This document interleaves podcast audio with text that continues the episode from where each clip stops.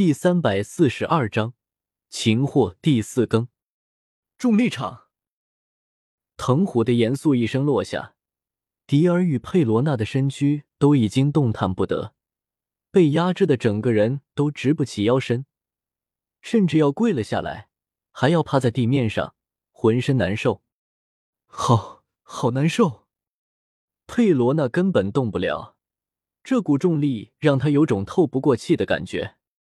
迪尔咬了咬牙，尝试使用霸气来抵挡，才好了些许。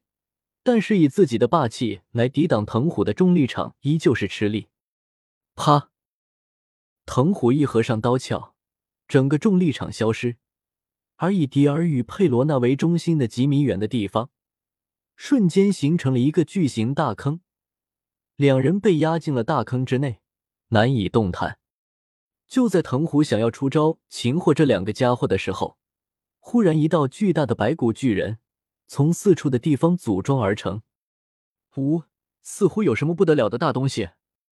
藤虎是看不到人的，因此只能凭耳朵听声音的沉重度。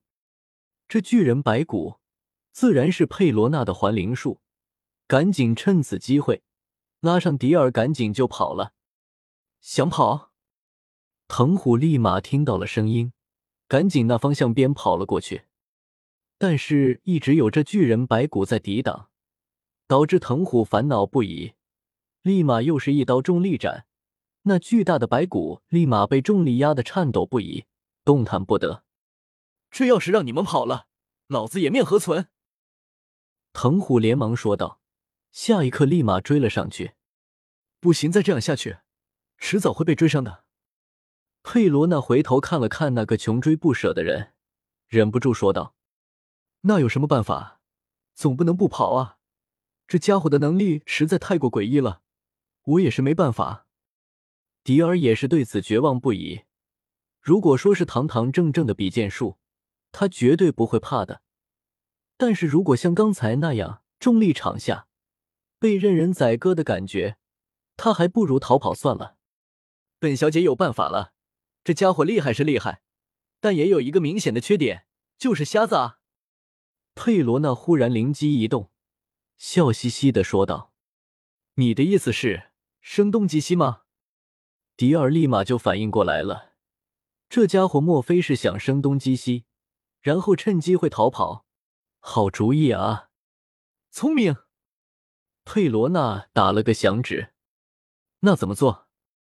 迪尔问道：“他对这种想鬼点子的事情，可是一点想法都没有。很简单而已，看我的！”佩罗娜从身上取下了好几个铃铛，然后把这些铃铛挂在了树枝上。这些铃铛都是由细线缠绕着，然后在四面八方都挂上了铃铛。佩罗娜用力一拉绳子，四面八方的铃铛同时响了起来。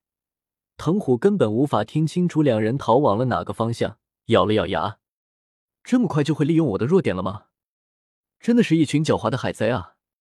藤虎无奈的摇了摇头，这个的确是没有办法的事情，怪只怪自己瞎吧。哈哈，太厉害了，佩罗娜真有你的，我们还真的成功逃脱了。迪尔回头一看，藤虎果然没有追上来了，这才松了一大口气。当然。我可是智能来的呢，呵呵。佩罗娜得意洋洋的抬起了脑袋，说道：“走吧，我们得赶紧去和船长回合了。现在这么多海军在香波地群岛上，逗留多一分钟，就多一分钟的危险。”迪尔认真的说道：“好，我们赶紧去找船长。说来也好久没见船长了呢。”佩罗娜认真点了点头。另一处。砂糖一脸郁闷的走在路上，怎么又迷路了呀？船长到底在哪里呢？船长，出来了喂！砂糖一边走着，一边往四处叫喊着，有时候还翻开垃圾桶问一声：“船长在不在？”估计让叶天秀知道会气个半死吧。好不容易偷跑了出来，现在估计明哥都要气炸了，却找不到船长怎么办？砂糖一脸无语的走在街道上，在哪里？在那边。好，赶紧过去！这一次绝对不能让雷电小子逃脱了。雷电小子，船长。沙糖一听，眼前都为之一亮。这么说来，只要跟着这些海军，就可以找到船长了。太好了！沙糖赶紧小跑着跟了上去。穿着红色斗篷的沙糖，看起来就跟小孩子一样，一直跟着海军的身后。很快，沙唐就跟着一大群海军。找到了叶天秀与黄猿激战的地方，两人在天空的大战吸引了大批的目光。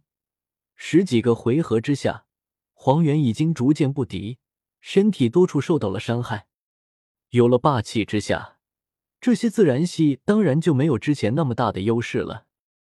我说了，你留不住我的。叶天秀忽然双眸一睁，下一刻出现在黄猿身前。正准一拳对准他脑袋轰下去的时候，黄猿的速度更快，一瞬间就出现在了他的脑后，大手擒住了叶天秀的后脑勺，淡淡说道：“看不起人的话，可是会死得很惨的哟。”光速投掷，砰！